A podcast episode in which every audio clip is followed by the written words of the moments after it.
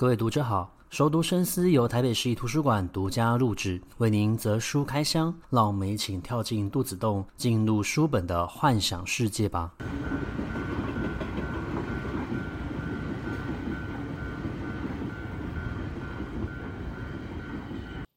各位听众好，欢迎回到熟读深思。不知道大家有没有发现，其实我们在做第十季的一个节目呢，有特别的挑选书籍哦。从第一集的《我的神鬼人生》，然后第二集的《悲会生死书》，到今天第三本书呢，呃，也是偏向于个人经验的一个生命书写哦。那今天要介绍的这一本书呢，它刚得到了普利兹文学奖的自传奖项，它是由台译美籍的作家徐华所创作的作品，叫做《保持真诚》（Stay True）。那为什么他会取这一个书名的由来呢？我想，这个所谓的一个 “stay true” 呢，或许也可以回应到了他自己对于个人生命经验的一个认同感，就是保持一个真我 （authenticity） 哦。那么，这个所谓真实存在的一个真我呢，徐华有在他的作品里面解释，他认为这个真我呢是没有人可以去帮你附加它的价值的，所以你必须要自己去找出你自己的独特性，还有价值是什么。那么，这个共创，这个所谓的一个真我呢，它是只有自己才能够去开创的。那我们其实，在生活之中，或许也经历过，也或许看过有人表现出，呃，不属于他个人的一个价值。他可能是将他所看见的偶像、明星，或者是他所崇拜的对象的一个，呃。这种所谓的一个人格特质呢，搬移到自己的一个身上，他希望自己可以成为他。但是其实每一个人呢，都有自己个属于自己个人的一个独特风格，你必须要去找出来。如果你透过这种所谓伪装的一个方式呢，来表达自我，其实终究有一天它是会被揭穿的，而且其实你会有非常大的一个违和感哦。那么徐华他是在美国出生的，可是他的父母呢，其实是出生自。台湾哦，那他的父母其实也是在台湾，然后差不多到了大学研究所的这个时间点呢，申请到了全额的奖学金，然后才出国念书哦。那么在当年那个年代，其实网络根本就还没有出现哦。我们要呃与外国联系的一个方式呢，可能就是透过电话、透过传真，或是透过寄信哦。所以，其实要联系呢是相当的不容易的。那可以出国的人呢，其实他们都有费尽了一些辛苦哦，才有办法呃出国去念书。那出国去念书，其实在当年那个时代呢，呃，你要在当地获得到亚洲文化或是亚洲的一个菜肴、亚洲的一个食物呢，都相对来说是非常困难的。可能开车呢，都至少要三十分钟或四十分钟以上的一个时间，才有办法买到你所需要的东西，或者是你才有办办法去见到一个亚洲的一个社群哦，甚至当时候的社群可能都没有那么的密切哦，所以其实，在当地呢，你非常的需要依靠的是呃故乡的人的一个照顾，会形成比较强烈的一个羁绊感哦。那么徐浩的父亲其实在美国有生活了一段时间，也工作了一段时间之后呢，在当时候台湾开始要发展呃集体电路晶片了，所以他就回到了台湾。工作，然后在新竹这个地方落脚。不过呢，徐华还是持续的在美国生活，他就固定呢在美台呃，可能是寒暑假的一个时间才会回到台湾。那么可能就会跟着他的台湾的父母亲，以及就是他们父母亲的一个家人呢生活跟相处。那想当然尔的，因为他从小是生活在美国，所以要去适应台湾的文化，他会相对的有一些隔阂跟。困难哦，包括了语言，呃，可能语言上面没有那么大的一个问题，因为他跟他的父亲基本上他们会透过传真机去进行对话。那我觉得保持真诚里面呢，他有一个非常巧妙的一个安排，就是他会在文章的一个段落，当他与他的父亲当年有针对这件事情去做对话的时候呢，他会把这个传真机的对话用在这个文章的里面哦，所以你可以看得见的是两。呃，两代的一个呃父子，甚至是呃，甚至有所谓的一种国别上面的一个不同，因为他在美国长大的，他甚至回到了台湾，比较习惯想要听 ICRT 的一个广播，去获得到美国方面的一个。资讯跟新闻哦，那对于他的父亲而言，其实是在台湾生活长大的，所以他不免而然的还是会有一些华人父母的一个思想哦。可是呢，他并没有影响到跟他的儿子的一个对话，相对的来说，他反而让他的小孩在回到台湾的时候呢，还可以跟这样子的一个原生的一个故乡产生连结哦，并且有机会产生出对话的一个可能性哦。不过我也觉得很有趣的就是，徐华其实在书里面就有讲到，他说年轻的时候呢，呃，会创造出一种属于自己的一个语言，尤其是在青少年的一个阶段，会开始有属于个人思想的一个呃出现，所以这个时候呢，你特别喜欢的就是要去反抗权威，反抗你的父母。那你的父母其实，当然他年纪比你长，他生活的经验、生命经验就会比你还要来得多，他会多经历过一些事情嘛，他难免的会用他自己过去的一个经验来教训你。那所以呢，对于他们属于一个青少年阶段而言呢，他们就会想办法从这个语言之中呢，去找到属于自己的优势哦，并且创造出有利于自己的一个语言哦。那我看到这段描述的时候呢，其实我第一个想到的词就是中二。那我们其实讲中二，这现在来说是有点贬义哦。可是其实中二要形容，其实就是在讲。呃，进入到青少年这个阶段的学子哦，他们其实开始有属于个人的一个思想。他们从儿童进入到青少年，其实是一个非常大的转折，所以他们难免的会有属于他们自己的语言。那么，当他们有属于自己语言的时候呢，他会希望获得到的其实是优先获得到同才的认可，而不是父母的认可。所以呢，就会进入到一种呃，我们所讲的反抗期哦。可是对于他们而言，其实这只是属于生命成长的一个阶段呢。就像我们其实在以前节目里面有讲到，我们大脑的一个发展，在进入到青少年阶段的时候，它其实会有不同的激素所产生呢。那么，只要一直要等到他们成年之后呢，他们才会稳定下来。这个时候，他们自己回头去看待他们青少年那个段阶段的岁月的时候，他们其实有些时候也可能也会感觉到荒谬。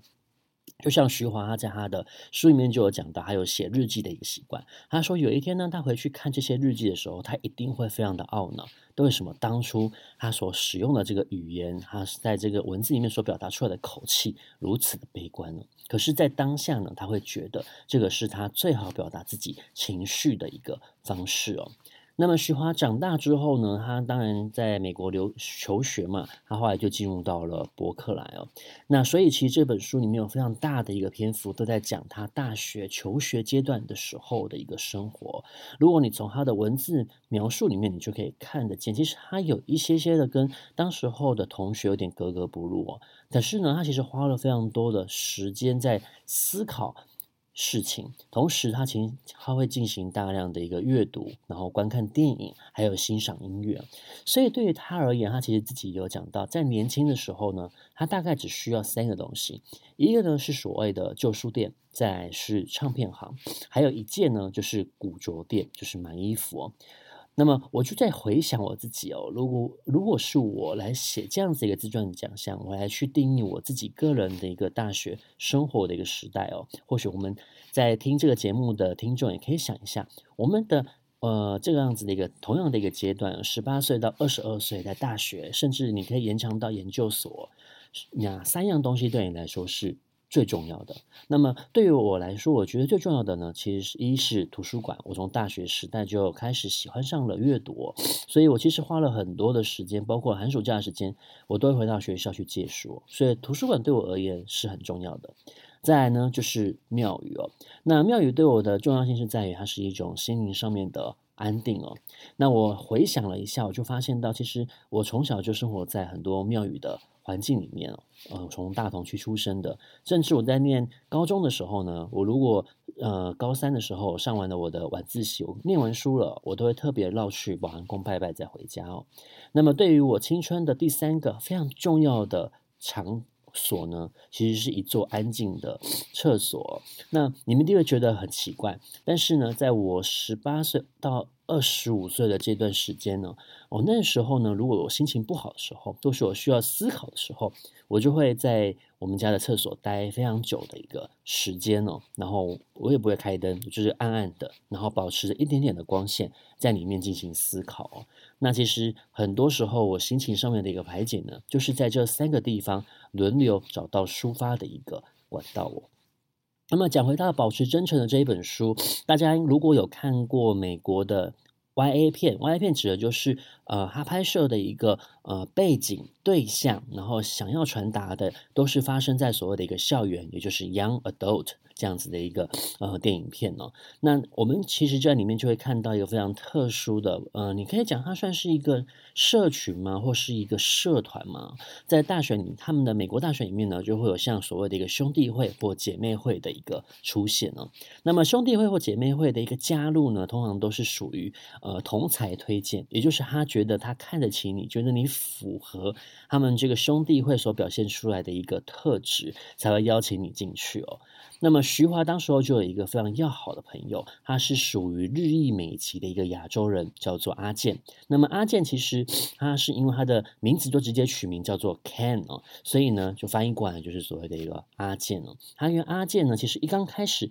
嗯，他是不太喜欢阿健，应该说他一刚开始对阿健的印象不太好，因为阿健代表的其实是他性格的相反方向哦，也就是在那个时间点的一个徐华，其实有一定程度是在羡慕阿健，他可以加入兄弟会，他可以跟所有人都打成一片，他似乎没有任何的烦恼，然后悠闲自在的在做自己，然后也不像自己这么的别扭，有一些性格上面不能够妥协的地方哦。那么这两个人其实后来就慢慢的变成了朋友，因为他有一天就发现，其实阿健有默默在关心、关注的这一个人，甚至尝试的想要邀请他加入到兄弟会，把他拉入到自己的一个生活圈里面哦。那么他们在所谓的一个舞会徘徊，他们在听音乐，他们喜欢在阳台一起抽烟，然后分享最近的一个生活。那么尤其是徐华，其实从大二开始，他发现到自己对政治有兴趣。他开始去主修政治哦。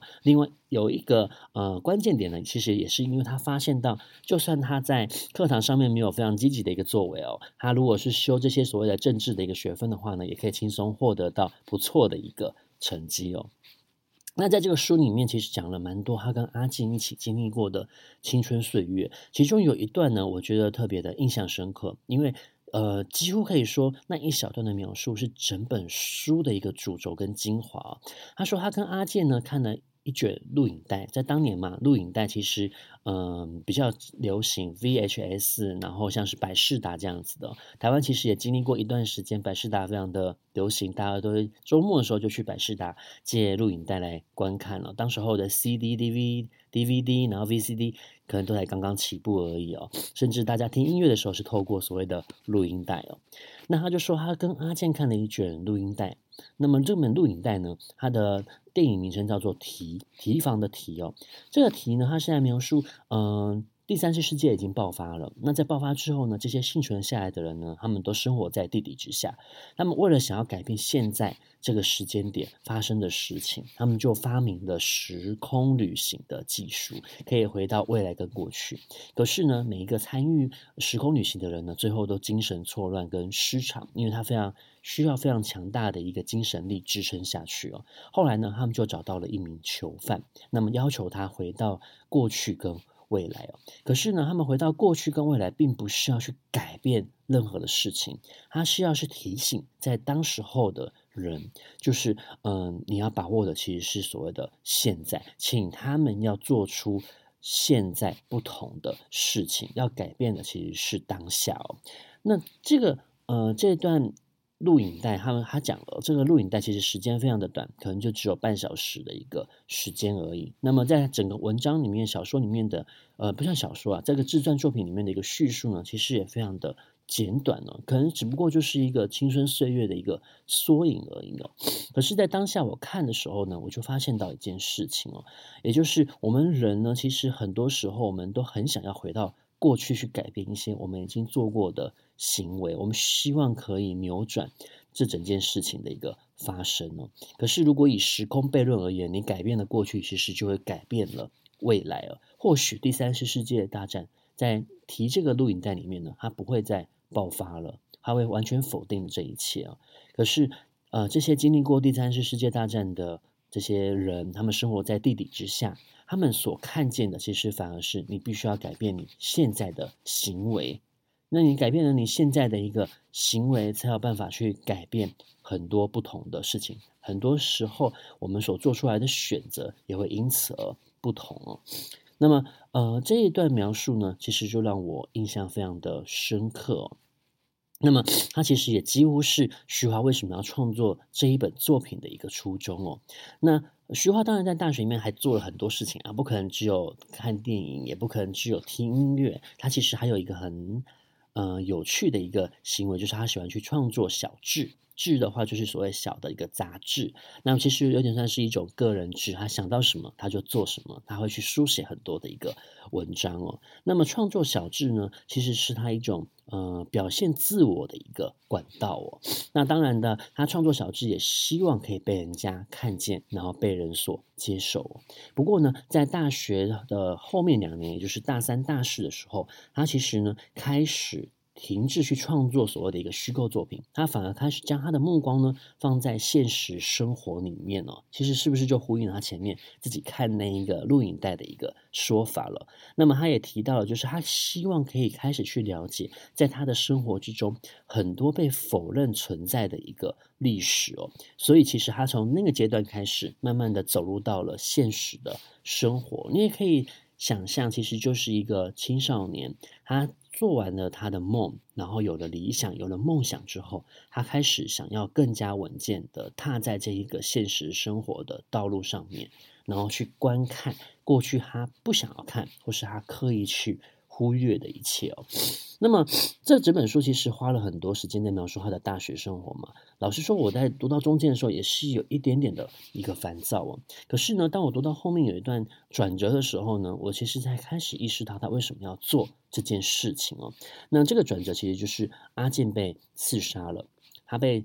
呃应该算他被抢劫，然后就遭到了对方的一个杀害哦，这是真实发生的事情。那。嗯、我觉得对于徐华而言，他或许在当下也非常的后悔，他为什么没有陪阿健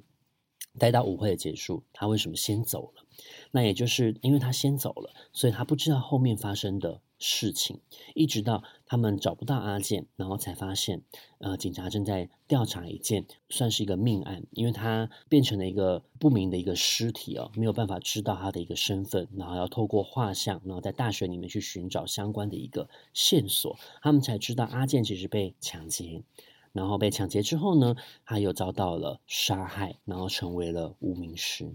那么阿健的一个死亡，其实带给徐华最大的一个感受。是他开始去书写他跟阿健之间曾经发生的故事，他们两个人之间的过去哦。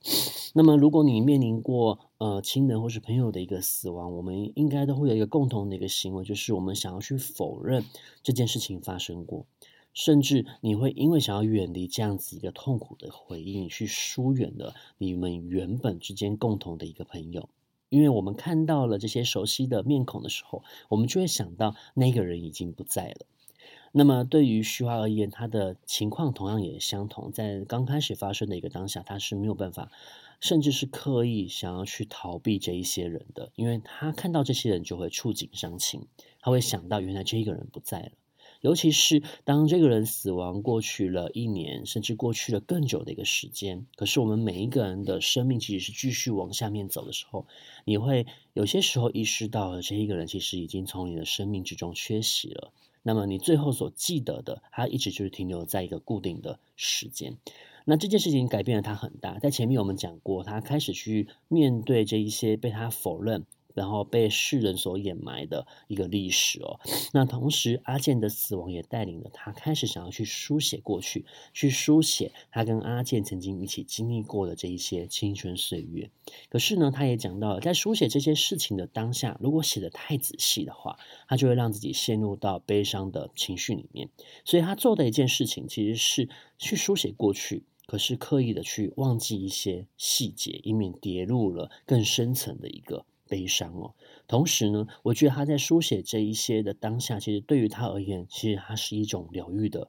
过程。他想要去记得在当下发生过的，不管是多渺小、多枝微末节的一个小事，可是这却代表了他们之间兄弟般的一个情谊哦。那么在读这本书的时候，我想徐娃他真正想要表达的就是，每一个人其实都有一段过去，每个人都有一段非常难忘的青春岁月哦。那当然的，我们不会希望我们的朋友遭到杀害，或是自己的亲人遭到这样子的一个事情哦。但是阿健的一个死亡，或许是一个开关，那个开关其实开启了徐娃开始想要去认真的去做书写，同时他也意识到了，唯有书写，他才有办法去保持真诚，保持他真实的一个自我，透过这些文字去表达出他真实的情感跟感受。那当然，我们在看像这样子一个自传作品的时候，难免会觉得他的人生到底与我有什么相关呢？可是我们也可以从他的这一些人生经验。经验的一个书写，去看待到自己，原来我们还可以用透过这样子的一个方式，去重新的认识到自己过去所经历过的一个一切。或许也有我们透过文字去记录、去书写下来的那一个时候，我们才算真正的将自己的人生彻底的爬梳过一遍了。那如果你喜欢我们今天节目用的话，也欢迎分享给你喜欢阅读的一个朋友哦。那我们在下一集的空中书房再见，拜拜。